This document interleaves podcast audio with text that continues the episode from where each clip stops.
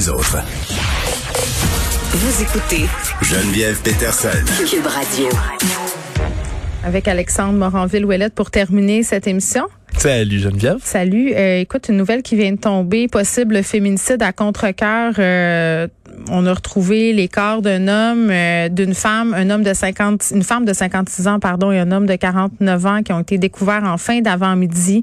Euh, ça aurait les apparences d'un meurtre suivi d'un suicide. Donc, on verra si un douzième féminicide, malheureusement, se confirme au cours des prochaines heures changement complètement de cap, une reprise vraiment, une reprise des festivals à Montréal. Oui, parce que le retour de la chaleur, habituellement, c'est vraiment un synonyme à Montréal du retour des festivals. Il y en a quelques-uns là qui vont se faire dans la relance Montréal, qui est maintenant, on le rappelle, en zone orange. Ça va permettre aujourd'hui euh, de reprendre euh, peu à peu quelques festivals. Ça a été annoncé par Valérie Plante, la mairesse, aujourd'hui.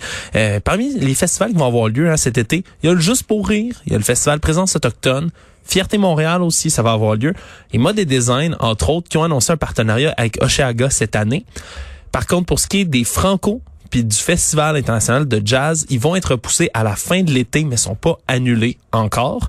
Puis là, avec la, la, reprise et tout ce qui s'en vient, les cas qui descendent, la vaccination qui va de bon train, euh, disons qu'il y a des bonnes possibilités que ça se fasse. Oui, puis ce sont des gros festivals qui veulent, j'imagine, euh, prendre le temps de voir venir les affaires comme il faut, là, pour pas euh, faire face à des revirements de situation, là, des revirements qui coûtent parfois beaucoup, beaucoup de sous parade de la Coupe Stanley à Montréal. Là, là, je veux dire, les gens capotent, là. Les gens y croient. Euh, puis il y a bien des experts puis des analystes sportifs qui disent, euh, qui, voyons, qui disent, oui, ça va bien, euh, qui disent que pour euh, pour une première fois depuis des années, le Canadien a une vraie chance. Oui, puis c'est vrai. Écoute, puis ça, ça fait ça fait du bien de pouvoir espérer. Hein. C'est, écoute, plus ça avance, plus on y croit.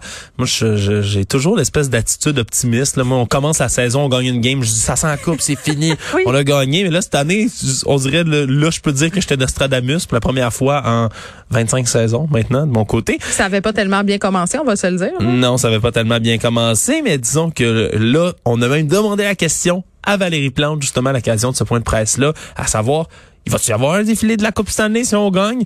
Évidemment, elle trouve que les journalistes, les amateurs mettent peut-être un tout petit peu la charrette avant les bœufs, mais elle a dit que si ça se faisait, oui, il pourrait y en avoir une. Il faudrait que ça se fasse de façon super, super sécuritaire avec la COVID. Et si je me fie euh, aux images qui ont été euh, captées au sortir du Centre Bell suite à la dernière victoire du Canadien, euh, les gens, en tout cas, juste le, le, masque de Marc Bergevin, là, il faisait un beau rond. il était tellement content. Son masque partait tout bord, tout côté dans son visage. Puis les partisans aussi, là, dehors, il n'y avait pas grande distanciation. Le port du masque, je vais le qualifier d'aléatoire pour être poli. Ouais, puis t'as dit ça devant le centre Bell, mais même moi, je l'avais vu, là, euh, tu sais, je t'avais dit, j'avais écouté une, des parties au parc même en essayant de, garder une certaine distanciation. Puis je voyais des, des gens, là, des complets inconnus d'un bord à l'autre du parc se sauter d'un bras, les gens qui se levaient, ah, un, peu prolongation. Puis j'ai comprends, j'ai comprends. Je comme, ah, je criais en restant sur place, ne sachant un peu quoi faire. Le dernier match du Canadien, j'étais sur ma terrasse, je l'écoutais pas et je pouvais savoir quand le Canadien comptait un but parce que les voisins, tous les voisins criaient! fait que je le savais. Je pouvais suivre le score. C'était le meilleur des deux mondes.